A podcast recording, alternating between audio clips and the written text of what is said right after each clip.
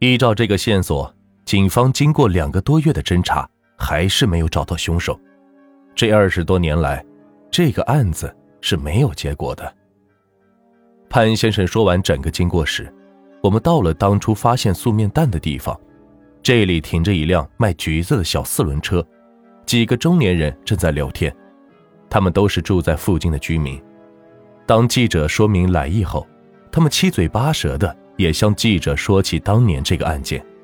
由于温州城市改建步伐很快，变化很大，当年发现尸体的具体位置已经无法确认。记者在星河广场地下车库入口处的墙上，只看到一块。瓜棚下的地名指示牌，想来，这可能是当年留下的唯一线索了。当记者好不容易打听到两位当时办案的刑警，并试图采访时，因为种种原因遭到了拒绝。一位已经是退休在家，一位还在公安岗位工作。由于当时的传媒没有如今这么发达，市民接收信息会比较慢，而且与真实的会有所出入。记者在采访过程中听到了关于九段案的另外几个版本。下吕铺的周先生是这么跟记者说的：“这个故事流传的很广，听说是永嘉桥头一个卖素面的妇女，每天很早就到温州市区卖素面。她挑着一担素面走街串巷，一路叫卖。中午过后就没有听到她的叫卖声了。下午三点左右，有人在望江路的江边。”发现了一个素蛋面，而且放在那里已经是有好几个小时了。一个路人好奇地翻看着担子里的素面，突然，他被吓了一跳，一段用塑料纸包裹着的手出现在了眼前，里边竟然还有好几段被砍的尸块。他马上报了案，一时间，社会上各种传闻是纷纷扬扬，说凶手是怎么凶残的。那个女人被害时有多么残忍？当时，这个案子还惊动了省公安厅。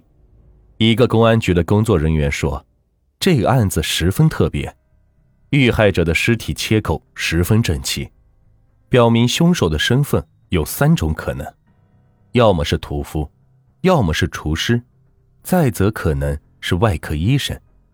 另外，尸口切口处没有血迹。”已经是被冲洗的干净，说明发现素蛋面的地方不是第一现场，第一案发现场应该比较空旷。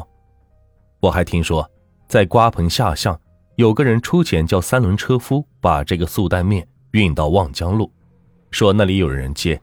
可是这个车夫到了那里，并没有人接，他等了很久都不见有人来接，就把担子放在那里走了。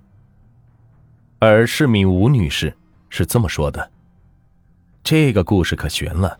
这个女人原来是在大南门一带卖素面的，后来不知道为什么被人砍死了，应该是情杀吧？好像有人在麻行僧间的一间厕所里发现了他的一截腿，又在九山湖发现了他的一只手。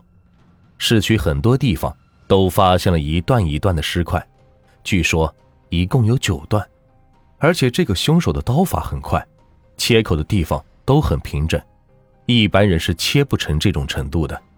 因为那时还没有分尸这个说法，所以温州市民都管这个案件叫做“九段案”。为什么九段案会成为悬案？是当时的侦破技术落后的原因所致，还是凶手太过于狡猾？带着疑问，记者采访了。有关刑侦痕迹的鉴定专家，二十多年前的痕迹技术与现在的技术根本不能比的。当时侦查案件时，只有放大镜、手电筒和显微镜这三大件。浙江公安高等专科学校痕迹司法鉴定专家冯永平说：“二十年前搞痕迹侦查只能靠肉眼，一些蛛丝马迹如果眼睛看不见，就很容易被放过。”而现在的科技发达，侦破手段主要靠设备，各种尖端设备使任何的微量物质都可以成为有力的证据。除了常见的指纹、脚印、血迹，还有泥土、纤维、油脂、塑料等微量物证。冯永平还说，从当时描述的情况来看，尸体切割面光滑，刀口整齐，很可能在切割较硬的骨头上会残留刀刃的碎片。虽然这些碎片很细小，但借助现在的设备和各种检测手段，就可以断定分尸的工具是什么材质的。发现尸体的地方不是案发的第一现场，在转移尸体的过程中。凶手不经意留下的一些毛发、皮屑，都可以用 DNA 来锁定罪犯。这些技术在二十多年前根本是想象不到的。冯永平举例说，曾经有犯罪分子将整个尸体放进了硫酸里，全部毁掉了，一点痕迹都没有留下，但是案子依然被成功破获了。我们不能将思路局限于痕迹。还是有很多侦查手段可以运用。要相信那句古话：犯罪分子就算置身于人群之中，但随着技术的发展，案件总有一天会水落石出的。